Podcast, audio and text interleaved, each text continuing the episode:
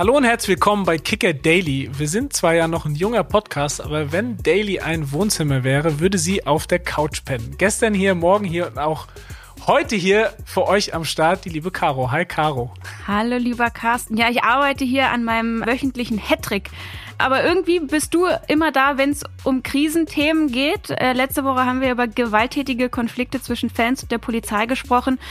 Das ist ja wieder ein aktuelles Thema, auch an diesem Wochenende gewesen. Aber heute äh, ist die Krise ein bisschen anders. Ja, heute sprechen wir nur über eine sportliche Krise zum Glück. Und zwar den Krisenclub schlechthin, den FC Schalke. Und das mit unserem Kicker-Reporter Toni Lieto. So sieht's aus. Vorher gibt's aber, wie gewohnt, die News des Tages kompakt für euch. Ja, seit Sommer 2022 ist Ex-Profi Simon Rolfes der Sportgeschäftsführer bei Bayer Leverkusen. Und damit einer der Baumeister dieses beeindruckenden Erfolgsgrade des Tabellenführers. Rolfes hat im Oktober 22 Erfolgstrainer Xabi Alonso geholt, dessen Vertrag hat er jetzt äh, kürzlich nochmal bis 2026 verlängert. Und vor allem hat er diesen Sommer eine nahezu perfekte Transferbilanz hingelegt mit Granit Xhaka, Alejandro Grimaldo, Jonas Hofmann und Victor Boniface hat der Manager bei vier Schlüsseltransfers absolute Volltreffer gelandet. Der Lohn für Rolfes, den Nachfolger von Legende Rudi Völler, eine vorzeitige Verlängerung seines eigenen Vertrags, der eh schon bis 2026 lief, um zwei weitere Jahre bis 2028, nette Gehaltserhöhungen natürlich inklusive. Caro und ich haben ja letzte Woche Dienstag ein bisschen ausführlicher darüber gesprochen. Nationalspieler Kevin Schade hatte sich nach einem sexistischen Posting seines Beraters Mike Bartel in Richtung von Union Berlins Co-Trainerin Marie-Louise Ether von Bartel getrennt.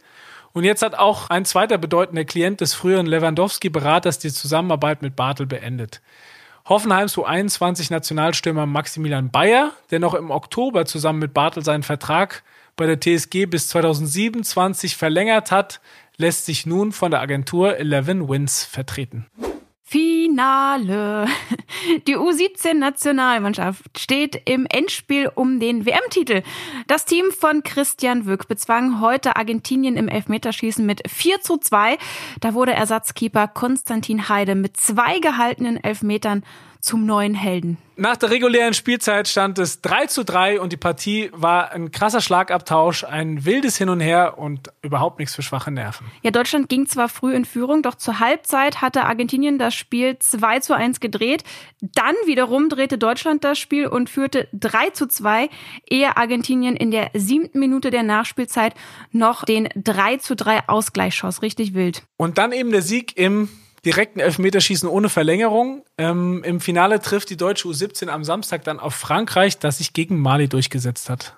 Ja, echt ein tolles Team, tolle Teamleistung und deswegen sind sie eben auch so erfolgreich. Paris Brunner hatte ja vorher im Interview gesagt, wir gönnen uns untereinander den individuellen Erfolg und genau deswegen funktioniert es eben auch gemeinsam so gut. Richtig stark.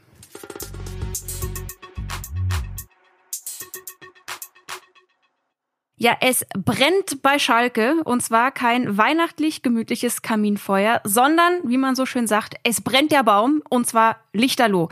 Nach 14 Spieltagen in der zweiten Liga steht Königsblau mit nur 13 Punkten auf dem Relegationsrang.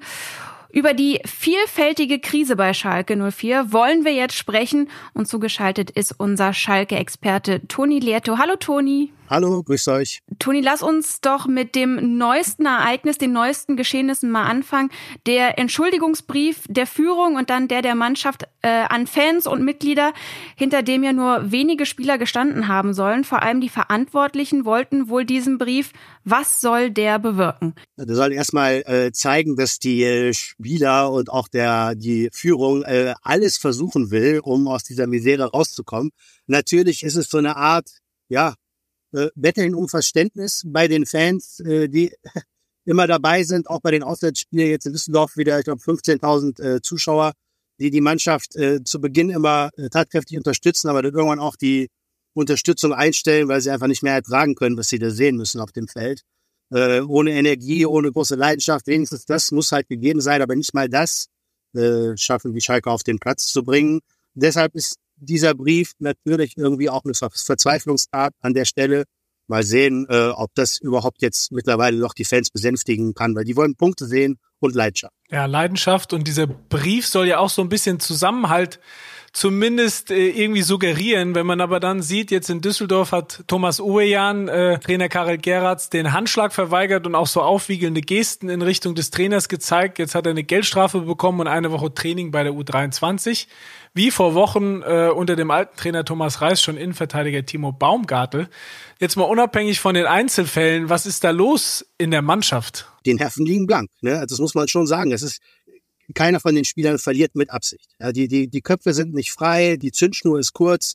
Bei Thomas Oberjan hat man das einfach, hat sich's entladen sozusagen, hat ja dann auch noch ein bisschen äh, Gerard Asamoah, den Leiter der Lizenzspielerabteilung, äh, weggerempelt. Die beiden haben sich ausgesprochen, die haben guten Draht miteinander. Thomas Oberjan hat jetzt seine, seine Strafe bekommen, aber natürlich, die Nerven liegen blank. Das Mannschaftsgefüge ist nicht so intakt, äh, wie man vielleicht vor ein paar Monaten noch gedacht hätte. Äh, speziell nach dem, nach dem Aufstieg sowieso, aber auch nach dem Abstieg. Da war es ja auch ein richtig guter, großer Zusammenhalt, äh, aber innerhalb von ein paar Wochen ist das wieder total verflogen. Äh, viel Kommunikation jetzt gerade notwendig. Ähm, aber natürlich muss man darauf achten, dass sich solche Szenen wie jetzt mit Thomas Ovejan, das war sicherlich einfach eine Respektlosigkeit, äh, nicht wiederholen, weil das natürlich in der Außendarstellung nochmal ein zusätzliches Thema bietet, was äh, die Schalker mit Sicherheit nicht brauchen. Hm. Kommen wir doch mal zum Trainer. Das ist ja gerne so das erste Register, das man zieht, wenn es nicht läuft. Den hat man jetzt schon mal ausgetauscht. Seit äh, einigen Wochen ist eben der neue Trainer jetzt da. Besser wurde es nicht, eher schlechter, wenn man sich das mal anguckt. Äh, bei Thomas Reis wurde gesagt, System und Spielweise passen nicht zum Kader. Bei Gerrard soll seine Systemänderung jetzt auch nicht passen. Liegen die Fehler dann beim Trainer, beim neuen, beim alten, wie auch immer? Oder ist die Mannschaft einfach nicht gut zusammengestellt? Ja, also sie ist definitiv nicht gut zusammengestellt, egal welcher Trainer da jetzt kommt. Aber man sieht, äh, es hat jetzt nicht unbedingt nur an Thomas Reis gelegen. Dafür gab es jetzt vielleicht auch andere Gründe, warum er gehen musste. Zu wenig Rückhalt zum Beispiel. Aber ja, diese Kabine bei Schalke ist natürlich schwierig. Das ist aber traditionell so. Das ist in den vergangenen Jahren immer schon so gewesen. Äh, Karl Geritz ist jetzt ein Trainer, der kommt, der Ideen hat, der Visionen hat, der Ansätze hat, äh, und äh, ja, seine Spielidee vom 3-5-2 mit einer Dreierkette hinten, die passt natürlich überhaupt nicht zu der Kaderzusammenstellung, äh, die Schalke da in den letzten Monaten, Jahren, muss man mittlerweile sagen, vorangetrieben hat, nämlich auf Viererkette. Weil der Trainer ist bisher nicht so richtig davon abgerückt. Gegen Düsseldorf hatte das System während des Spiels einmal verändert. Viele haben danach gesagt, dass sie sich mit der Viererkette hinten dann auch ein bisschen sicherer gefühlt haben. Die haben 33 Tore kassiert nach 14 Spieltagen. Äh, niemand mehr. Ich glaube, Osnabrück hat auch 33. Die beiden spielen am Freitag dann auch gegeneinander. Also ja, die Mannschaft fühlt sich nicht so wohl mit dem System des Trainers und äh, der Trainer ist natürlich nicht zufrieden mit der Umsetzung. Alles sehr schwer, viel, viel Austausch, viel, viel Reden, auch schon in der Länderspielpause. Äh, geführt hat es bisher zu nichts auf dem Platz. Jetzt wurden im dem offenen Brief ja auch Wintertransfers angekündigt, aber was kann sich denn dieser finanziell ja so extrem angeschlagene Club überhaupt an Zugängen leisten und ist aus deiner Sicht damit zu rechnen, dass, dass auch Spieler aussortiert werden? Ja, ich denke schon, dass Spieler aussortiert werden, zumindest äh, auch vielleicht äh, der ein oder andere geht, der sich das anders vorgestellt hat, dann vielleicht ausgeliehen wird. Also Schalke hat aus dem Sommer noch ein kleines Budget übrig. Das hatten sie damals schon gesagt. Die haben nicht viel Geld, immer noch hoch verschuldet, 100 äh, Millionen Euro negatives Eigenkapital, über 100 Millionen Euro äh, Gesamtverbindlichkeiten. Da werden sie die nächsten Jahre auch noch weiter dran zu knabbern haben, egal in welcher Liga, selbst nach dem Aufstieg. Ein bisschen was haben sie übrig, aber äh, es wird dazu führen, dass sie von ihrer eigenen Marschroute wieder ein bisschen abrücken müssen. Und die haben sich im Sommer ja gesagt, dass sie keine Leihgeschäfte mehr angehen wollen, sondern nur noch Spieler kaufen wollen im Sinne der Kaderwertentwicklung, die irgendwann mal bei 200 Millionen Euro liegen soll. Das kann auch noch dauern. Äh, jedenfalls müssen sie davon abrücken und jetzt im Winter die Mannschaft extrem verstärken. Vorne, hinten, in der Mitte, überall. Das Geld dafür ist knapp. Ähm, wir müssen auf Leihgeschäfte gehen und äh, gucken, dass sie in dieser Liga zumindest bleiben, in der zweiten Liga. Aber dieses Schreckensszenario Abstieg in die dritte Liga ist ja jetzt gar nicht mehr so abwegig. Was würde denn für Schalke 0, für, für diesen riesigen Club mit diesen äh, finanziellen Problemen, die du geschildert hast, ein Abstieg in die dritte Liga bedeuten? Ja, ist eigentlich unvorstellbar, diese ganze Entwicklung. Man hätte damals schon gesagt, äh, beim Abstieg in die zweite Liga fliegt dann der ganze Club auseinander. Da haben die Verantwortlichen gesagt, nee, also ein Jahr zweite Liga kann man aushalten, vielleicht auch zwei. Das hat sich bewahrheitet, das klappt also. Ja, die stellen sich jetzt ja sogar darauf ein, dass sie zwei, drei, vier Jahre vielleicht in der zweiten Liga sind. Äh, aber um konkret deine Frage zu beantworten, wenn der Verein jetzt nochmal in die dritte Liga absteigt, ja, dann, dann äh, wird da wird da tatsächlich, glaube ich, finanziell alles auseinanderfliegen. Also dann müssen die wahrscheinlich ihre Catering-Rechte verkaufen und äh, es wird vielleicht auch mit Kündigungen zusammenhängen. Die sagen zwar jetzt noch nein, aber sie beschäftigen sich intensiv natürlich schon mit diesem Szenario wenn man bedenkt, dass diese Geschäftsstelle mehrere Millionen Euro kostet, ja, dann, dann musst du natürlich irgendwann einsparen. Das geht ja gar nicht anders. Die TV-Erlöse werden dann natürlich nochmal noch mal weniger. Also äh, finanziell auf sehr, sehr, sehr wackeligen Füßen. Hm. Ähm, gucken wir als allerletztes vielleicht nochmal äh, zu Hüb Stevens äh, nach Holland. Da warst du vor einiger Zeit zu Besuch, hast ein sehr lesenswertes Interview zu seinem 70. Geburtstag geführt. Wie sehr blutet ihm, der Schalker Legende, wegen all dieser Vorkommnisse gerade das Herz und hat er irgendwie noch Hoffnung, dass Schalke da rauskommt?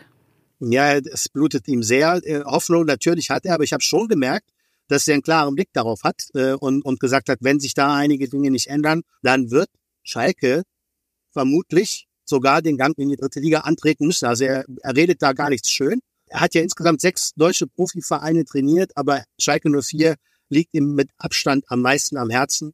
Äh, er beobachtet das sehr genau, zwar aus der Ferne, aber trotzdem ganz gutes Gespür dafür, dass er sagt, da herrscht keine große Einigkeit. Damit hat er recht. Er hofft, dass Schalke drin bleibt und sich dann langsam berappelt er sagt, er ist immer bereit, da Beratung zu geben. Man muss ihn nur anrufen, also jetzt auch die Schalker Führung, aber sonst hält er sich dann natürlich sehr zurück. Aber so jemanden wie ihn kann man sicherlich immer mal kontaktieren und fragen, was er so denkt. Ja, wir werden es beobachten, was mit Schalke und vor allem auch was mit dir passiert, Toni. Halte durch äh, und bis zum nächsten Mal. Danke für deine Zeit. Sehr gerne, bis demnächst. Ciao.